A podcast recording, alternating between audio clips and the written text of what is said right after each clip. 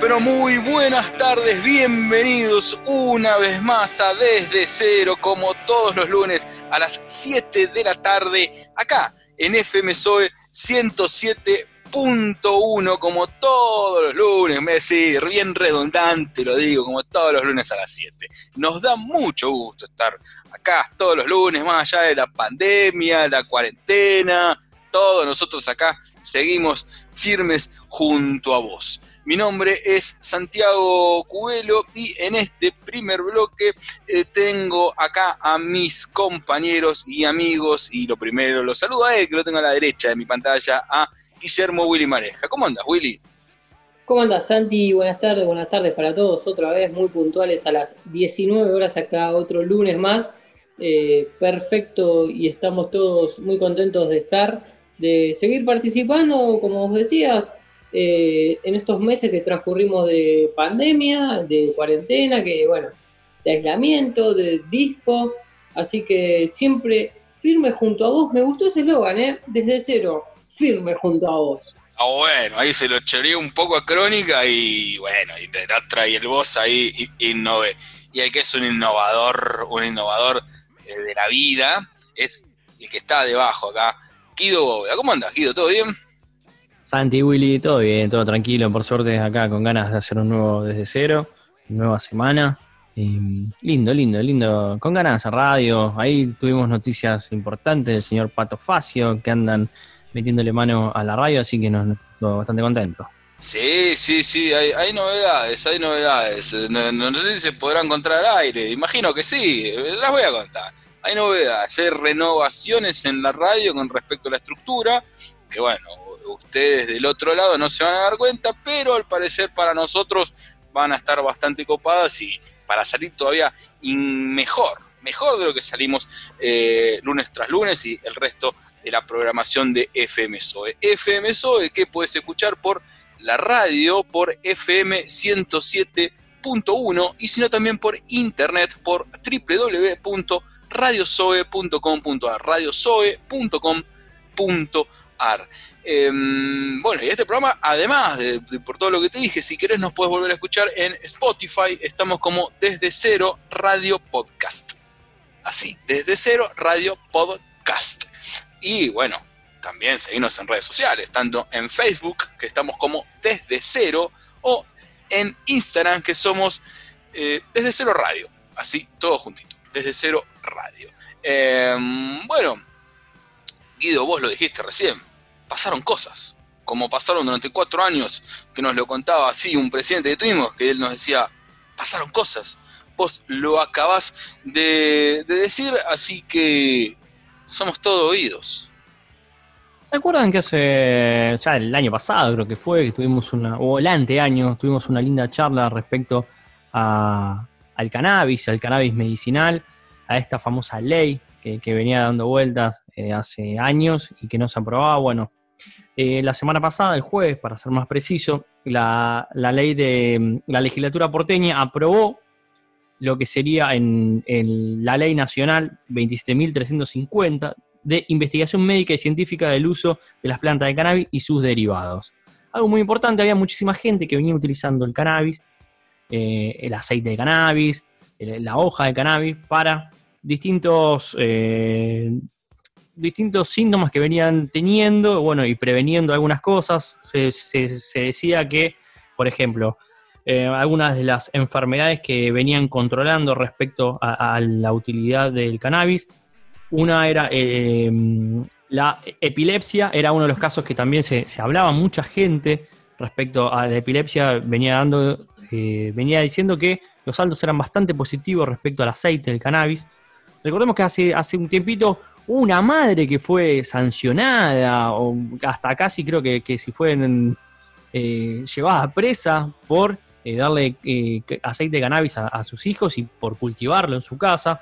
Eso trajo un, lindo quilombito en los medios, donde obviamente todos opinaban. Denunciado por vecinos, recordad eso también. Exactamente, exactamente. también, bueno, lo que se dijo es que esto sobre todo eh, fue la, que tomó más la voz respecto a esto, fue la vice, eh, la vicejefa de gobierno, la segunda vicejefa de gobierno, que estuvo comentando un poco que eh, la ciudad venía avanzando respecto a esto. Ahora te voy a dar el nombre, si, si querés, Santi, te veo sorprendido. Me quedé que te, segunda vicejefa de gobierno, tiraste. Ojo, de ese dato. La segunda vicepresidenta, perdón, de la legislatura. Ah, me asusté, dije. ¿qué pasó? Dije, esto es como, esto es como los clubes, viste que hay vicepresidente segundo, tercero, viste, yo dije, asumió Román acá también. Eso es lo que te iba a decir. Segundo vicepresidente es Román. Dije, ¿qué onda? Este, es más, col- colgaron a alguien tipo Paul Fernández, pero no. Bueno, este, sí, estabas diciendo esto, y, y- y muy buena la, la- la acotación que había hecho Willy recién con respecto a que había sido denunciada esa persona, esa madre, por, por, su, por sus vecinos, y, una de las cosas que está ahí en, esta ley es que se va a poder cultivar y va a estar regulado, vas a notificarlo a quien corresponda y eh, se te va a aprobar. Obviamente no es que tampoco vas a hacer una plantación tipo eh, un narcotraficante, porque eso es lo que eh, se está eh, in- intentando evitar, sino que sea algo medicinal y algo particular, ¿no es así? Exactamente. Eh, palabras de, la vicepresidenta segunda de la, legislatura, fue, queremos que la ciudad garantice el derecho a la salud en lugar de crimin- criminalizar la utilización del cannabis con fines medicinales. Era un poco lo que recién comentó Willy, ¿no? Los vecinos que estuvieron denunciando a esta pobre mujer que terminó presa, enjuiciada prácticamente por, por utilidad, por utilizar cannabis para, para medicar a su hijo. Ahora ha sido Feynman, ¿no? Que vivía por ahí, quizás... El Edu, que salvó, se, se nos, que nos salvó del COVID y la pasó mal. Le mandamos un fuerte abrazo acá de toda la gente que lo ve acá, todos combugidos. Sí, no, una tristeza bárbara. Yo no. Yo no le mando abrazo porque no se puede tocar. Tenemos que estar en Es aislamiento. verdad. Claro, es Mm. por eso, no es por, no es porque, no es porque no lo queremos, sino por, Claro. simplemente por eso, ¿no? Este, mirá si le vamos a desear el mal a, a Feynman, por favor, nunca, nunca. Ni a Feynman ni a nadie. No, obvio. Dando a entender un poco ¿no? de- del avance de la medicina respecto a la, utilización de, la planta de cannabis y los avances que se fueron dando en los últimos años en, en lo que es eh, prevención de algunas dolencias, también para dolores musculares, para reuma. Eh, se hablaba, un- ha tenido muy buena recepción en muchísimos pacientes, y sobre todo el caso de las epilepsias es algo que, que los chicos sufren muchísimo. No sé si han tenido un familiar, algún amigo que, que tenga problemas de epilepsia, es muy complicado. Y bueno, dicen que, que el, el- aceite de cannabis fue algo que los ha, eh, le ha bajado el nivel de, de convulsiones en, en gran número. Sí, para diferentes dolencias, sobre todo personas de avanzada edad que no terminan de encontrar cuál es, no sé, un problema lumbar o no sabes qué, bueno, un poco de aceite canábico eh, que frena un poquito los dolores, los, los palea bastante, ¿no, Willy?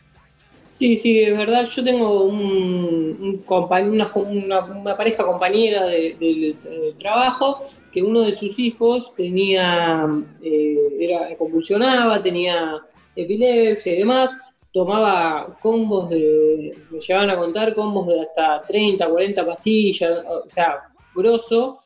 Y bueno, nada, con este tema hace un tiempo le había preguntado, ahora no, no volví a hablar con ellos eh, de- por el, del tema, pero hace un tiempo me habían contado que esto, est- estos episodios se repetían quizás hasta tres o cuatro veces por día. Eh, Imagínate hacer una cuenta, son 30 días, son casi 120 episodios de, epilepsia. Lo cambiaron, le cambiaban la medicación y lo, por ahí lo, lo reducía un par de días, pero después volvía a, a- a los mismos a frecuencia, digamos. Y bueno, empezaron con, con el tema de mamá cultiva, con todo eso, a, a tener esos contactos, consiguieron aceite por un largo tiempo y, no sé, por ejemplo, te decía tres o cuatro veces por día, eh, redujeron a tres o cuatro veces por semana. O sea, Bueno. un cambio totalmente considerable y un bienestar para él por no, por no estar eh, consumiendo tanto tipo de medicación. Imagínate, no, por supuesto, hay que ponerse en la piel no solo del paciente, sino también de la familia, por este caso imagino a la madre y al padre eh, muy, pero muy preocupados. Guido, queda algo más para charlar acerca de este tema, si no pasamos a otro que, no es para nada positivo, ¿no? Porque este, este la verdad que es un tema que, que yo lo celebro. Sí, eh, es un tema para celebrar, pero el que viene es un tema que va a estar preocupando a gran parte de la mesa desde cero, Santi, porque han aumentado muchísimo los alquileres en la ciudad de Buenos Aires.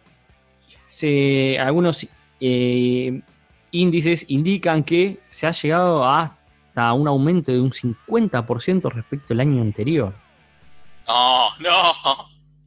Una locura, una locura. La verdad es, por ejemplo, te dice que los monoambientes han aumentado un 47,8%. No.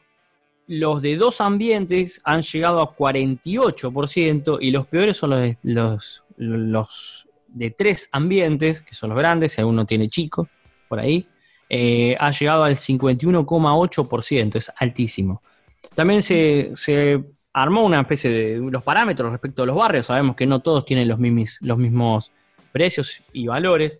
Por ejemplo, eh, se decía que Núñez, creo que ahí muy cerca, o Belgrano, donde vive Nico, que, él está en Villurquiza, pero bueno, es un poco zona norte, un monambiente usado está alrededor de 19.500 pesos. Los de menor valor se rigen acá, muy cerca de la radio, que es en el barrio San Nicolás, que están a 15.200 pesos, una diferencia abismal entre uno y otro. Los dos ambientes en Núñez o la zona norte están 26 mil pesos y en San Nicolás 19 mil 700 pesos. Y los que más subieron son los de tres ambientes, que son números para mí realmente no lo puedo creer. Por ejemplo, en Palermo, Villa Urquiza, ahí sí le toca de cerca a Nico, que por suerte no tiene que andar alquilando un tres ambiente, están casi en los 40 mil pesos por mes. Me vuelvo a San Nicolás.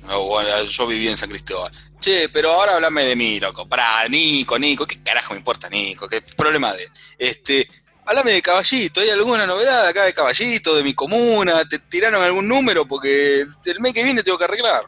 Ya está, no, me queda otra. Lo más cercano, eh, San Cristóbal, ahí a Caballito, que son los números que vienen dando vuelta, un tres ambiente está en 30 mil pesos. Es un número alto también. Pero un buen ambiente, ¿crees que busquemos? Si tenés un buen ambiente ahí a mano, sí. Si no, ya por los números que vos me estás tirando, eh, rondará los 15 mil, 16 mil pesos un monoambiente. 17 mil pesos. Está bien. Son números altos, porque uno ve eh, los que son los, los, sueldos hoy en día de la mayoría de las personas. Yo escuchaba que tan solo un 30% de la gente del país cobra más de 55 mil pesos al mes. El resto estamos todos eh, por debajo de, ese número. Eh, y, bueno, cuando ve los números del alquiler, eh, es muy complicado, es muy complicado llegar a fin de mes. Muy complicado, por eso también aparecen, surgen estas especies de combinación entre amigos, amigas o gente de esa relación. Che, alquilamos algo en conjunto porque pagar 20 lucas por mes es muchísimo alquiler en muchos casos. Y también hay departamentos. Yo lo pongo en el caso de Nico porque me, siempre nos sorprendió. Eh, Yurquiza es, es un lindo barrio, pero eh, es mucho lo que estábamos pagando. Varias veces lo hemos hablado. Espero, espero que después en otros bloques le estemos consultando este tema porque le, hemos eh, hablado respecto a números y le decíamos, Nico, pero es muy caro. Y a todo eso hay que sumarle las expensas encima, muchachos. Que las expensas también son número alto. Las expensas, los servicios, vivir, comer viajar, o sea, es todo un, tema. Igual se me ocurrió una idea para, claro, eso también, sí, todo, todo lo que tenga que ser un servicio para el bienestar personal.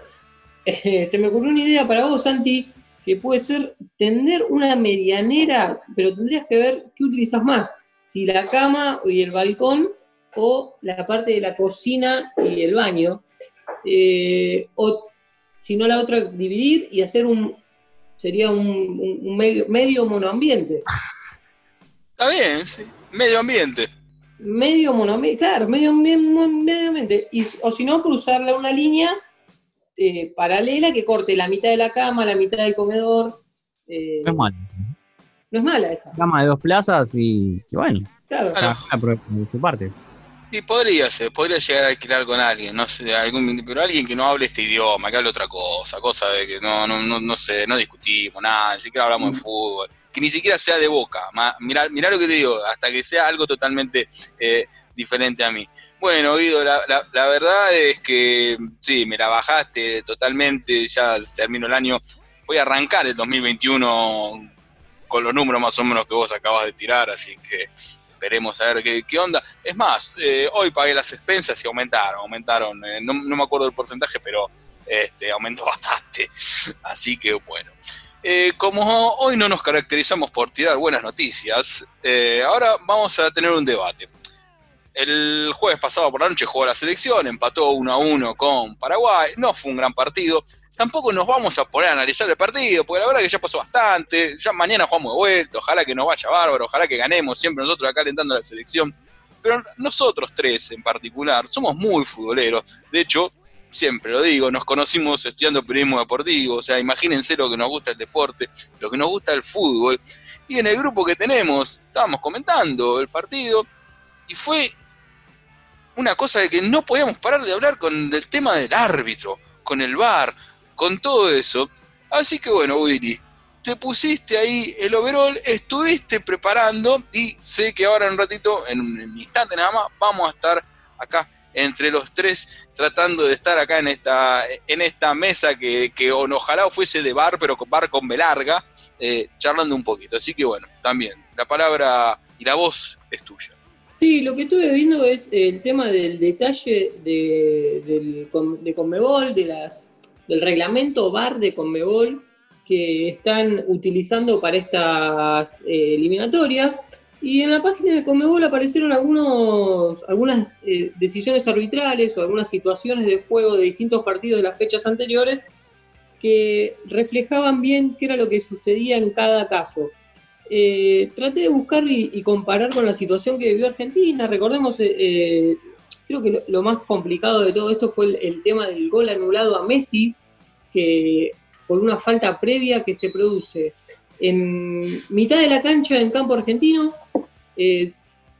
la verdad que el árbitro no lo ve, sigue la jugada, no es que corta la jugada y hace el gol directamente, sino que corta la jugada, la jugada avanza eh, el jugador paraguayo se recupera, hacen alrededor de 8 o 10 pases, no los conté, pero fueron 27-30 segundos hasta que llega el gol. Y luego vuelve la jugada hacia atrás y cobra la falta. La verdad que eh, se cobra, se cobra eh, el gol y después lo retrotrae la jugada porque le avisan del bar que había una falta. Y la verdad que esas, decisiones arbitrales eh, deberían empezar a, igualarse, a unificarse entre todos. ¿Por qué? Porque cada árbitro, cada árbitro de bar, tiene su diferente criterio a medida que va viendo la jugada. Entonces, en algunos partidos cobran eso, en otros partidos no. Y por eso está bueno que, si pueden entrar en la página de Comebol y fijarse ahí lo que, aclara para cada cosa, para cada situación de juego. Y, bueno, también aclara esta situación como la que pasó el otro día en la, en el partido de Argentina, que la verdad le privó a Argentina de ganar un partido que estaba bastante trabado. Y no solo eso, para mí un tema como, como espectador que tengo es el tema de la, de, la agilidad, porque eh, está bien, el, el, el, VAR, para una de las cosas puntuales que está, es para esto. Si hubo una infracción y después esa eh, termina la jugada, termina en gol, bueno, se anula como sucedió esto y, bien explicado vos pero también te, te enterás dos minutos después, yo ya había gritado el gol, no me había dado ni cuenta que había habido una falta. Este, te sacan lo más lindo que tiene el fútbol, que es el gol. Yo tampoco te digo, bueno, este, ahora matemos, peguémosle a alguien eh, y que si después termina en gol no me importa. No, está todo bien, estoy a favor de la justicia, pero me parece que el FAR lo están utilizando muy, pero muy mal. Y, no es el único partido, ¿no? Mismo eh, vos hablabas de los criterios, de cómo eh, en, una fecha pasa una cosa, en otra pasa otra. Mismo, recordarás vos, hace la semana pasada o la anterior, en un partido que jugó el equipo de Marcelo Bielsa, el Leeds, que anularon un gol por un hombro, me parece. Por un brazo. Por un brazo, pero. ¿Cuántos goles hubo de brazo en la historia del fútbol? Creo que dos. El de Diego a los ingleses y el de Messi en la Liga Española. No se puede hacer goles con el brazo. ¿Cómo van a cobrarle un brazo? Claro, por eso, por eso mismo en, estos protocolos que, está poniendo la, la, Conmebol en su página y analizando las situaciones, aclara eh, las situaciones de offside. Y también tenemos que recordar el tema de la lesión gravísima de Exeguil Palacios por, eh, por Ángel Romero, eh, que le mete un rodillazo. Y acá en esta situación en particular, Comebol eh, aclara el tema de juego brusco grave. Lo voy a leer, dice, las entradas o disputas del balón que pongan en peligro la integridad física de un adversario o en las que el jugador se emplee con fuerza excesiva o brutalidad deberán sancionarse como juego brusco grave. Eh, la decisión arbitral dice que eh, tomará su decisión según criterio, de acuerdo a las reglas del espíritu del deporte, qué sé yo, eh, te tira las cosas, y las instrucciones a considerar son las siguientes. Proteger la integridad física de los jugadores, control de juego, juega o no juega el balón, una segunda acción que pueda aparecer, puede o intenta evitar el contacto, y después la intensidad, velocidad, fuerza y la impetuosidad. Acá la, jugada de Romero fue clarísima para una revisión de varios una expulsión, porque cumple con todas estas normas de eh, no cuidó la integridad física del adversario, eh, fue deliberadamente con, una fuerza deliberada, que acá la, intensidad, la velocidad y la fuerza la miden en media, baja, alta, eh, fue una fuerza alta totalmente, y no se retrotrae esa jugada para expulsarlo. Y aparte es evidente que el jugador queda lesionado porque tiene que salir. Entonces ahí es el punto de que los jueces de VAR tienen que revisar esa jugada. Dice, ¿por qué tiene que salir por un golpe? Entonces eh, ahí queda, queda bastante complicado el tema de la, de, la visión de cada árbitro que, no es eh, bajo un mismo criterio. Coincido plenamente, coincido plenamente con lo que acabas de decir, esas cosas, este, o al revés, cuando creo que fue la única vez que pasó el partido entre River e Independiente, aquel viejo partido de Copa Libertadores que le, eh, una infracción adentro del área, eh, desde el bar lo llaman al árbitro, le recomiendan, mira, te recomendamos ver la situación, el árbitro no va, eh, un, disparate. Lo noto eh, muy callado Guido, me parece que estás a favor de la Conmebol o, te pusieron algo desde la gente que se encarga de administrar el bar, pero bueno, eh, habla. No, no, la verdad es comparto plenamente lo que ustedes dicen, muchachos. Se ha perdido la espontaneidad del fútbol, el grito de gol. Ayer estábamos todos gritando y después llegó la preocupación de unos medio, 30 segundos después, un minuto después. O sea, pierde, pierde muchísimo y ahí, me parece que, la tecnología se puede utilizar para cuando uno offside, cuando la pelota entra o no entra, pero me parece que después hay cosas que ya van, son la, naturalidad del fútbol, ¿no? Eh, le estamos robando lo lindo también. No estoy hablando de una patada como pasó en la jugada, pero hay otras cosas que hay atrás del fútbol, que es la alegría, el gol, el, grito, eh, el que, no sé, la vivada en algunos casos, porque después qué es, no sé, eh, no, se tiró y pasó medio, medio minuto y terminó la pelota en el otro arco, se tiró en el arca, no, pará, vamos a sancionarle en el otro área porque se tiró una infracción simulando. Para mí hay, muchas cosas que se revisa lo que el VAR quiere, claramente. Sí, y, hay otro tema, ¿no? Eh, también que me, parece interesante para tocarlo. Que si vamos a ir a ver todas las jugadas al VAR, eh, absolutamente todas, o algo mm, que se está dando demasiado y es que los em, árbitros asistentes no levantan el banderín y dejan jugar, dejan seguir la jugada cuando es un claro side. Pasó en uno en el segundo tiempo con una, jugada eh, de, de, Lautaro Martínez que estaba claramente adelantado. El otro igual siguió la jugada, después terminó nada, terminó, terminó, terminó afuera.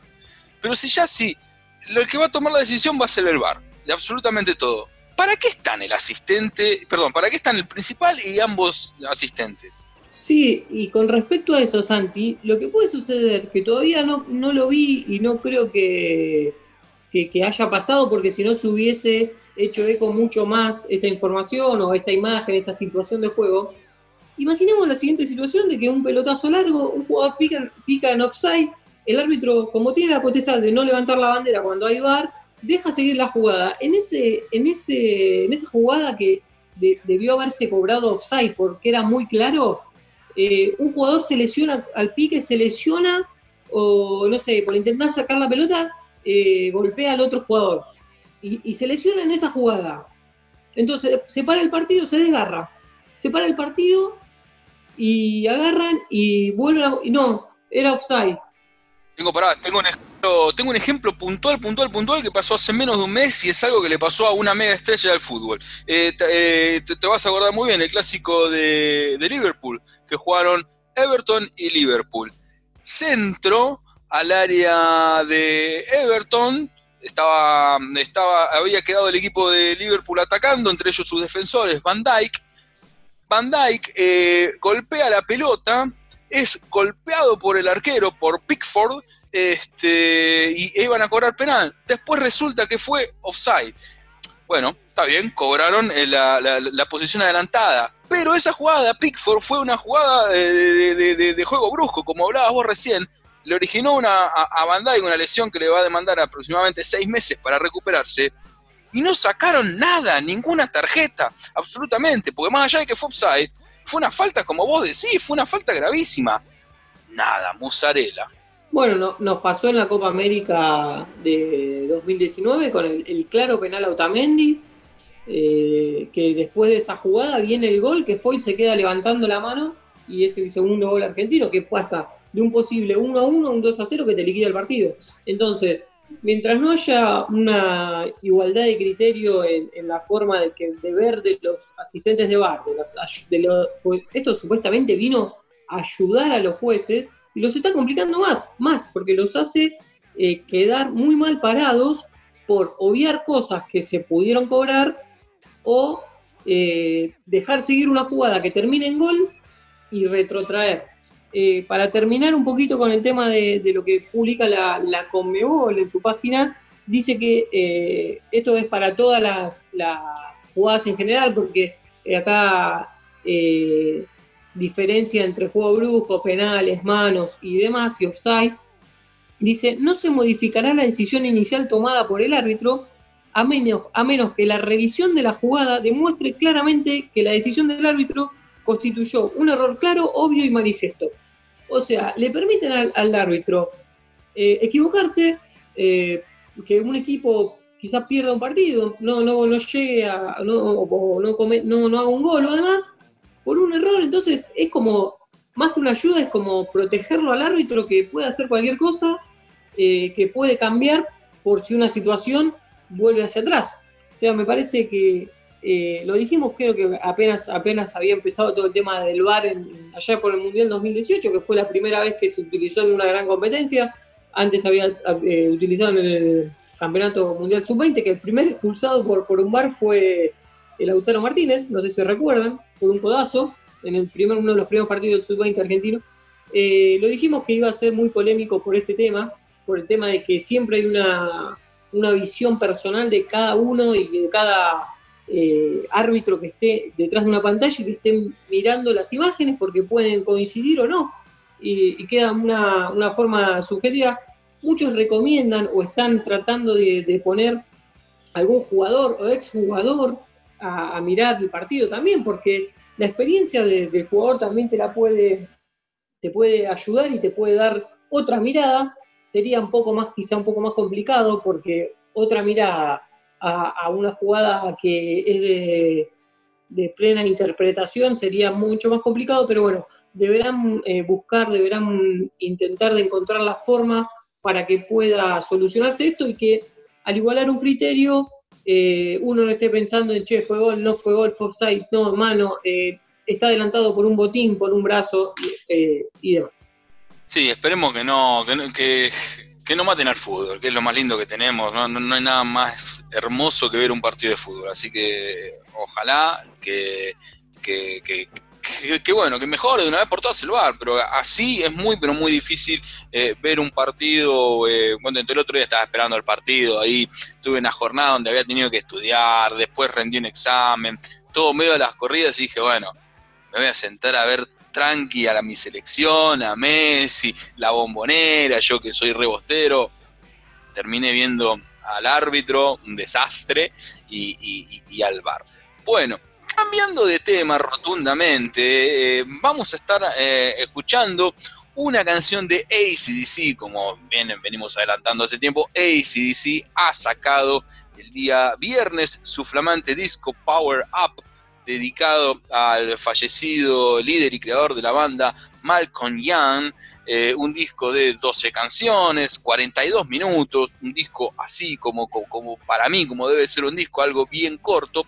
Y eh, les pregunto a ustedes, ¿tuvieron la oportunidad de escucharlo? Escuché el tema, el, primer corte de difusión, que la verdad me encantó. O sea, fue escuchar a ACDC, el clásico, el de siempre, que es lo que uno espera. Uno no espera nada distinto de ACDC. Uno espera a aquel que le gusta ACDC que sigan haciendo lo mismo, que es lo que a uno le despierta a ACDC. La verdad que me gustó muchísimo. No tuve la oportunidad de verlo, vi que hoy lo estaban eh, que, hoy lo estaban promocionando mucho, que todos estos días lo estuvieron promocionando, pero no tuve la posibilidad de verlo. Pero por los comentarios que escuché, es como decías, eh, Guido, eh, fuerte al medio, asegurando la bocha. Claro, sí, sí, ¿no? Y bueno, lo, que, lo que decías vos, Guido, la canción se llama Shot in the Dark, que fue el corte de difusión, que ya lo pasamos aquí hace cosa de aproximadamente un mes, porque, fue la primera canción que salió. Este, a mí el disco posta me encantó y fue eso, fue escuchar a DCDC, fue escuchar eh, vieja música nueva no quiero otra cosa. No, Entonces, como el fútbol, necesito que la, la heladera en la cocina, el inodoro en el baño, tiene que ser así, no, nada, nada, nada, nada nuevo y nada de innovar. Elegí una de esas 12 canciones que no es Shot in the Dark, y me va a costar un huevo pronunciarla, así que lo voy a decir, eh, ACC Witch Spell.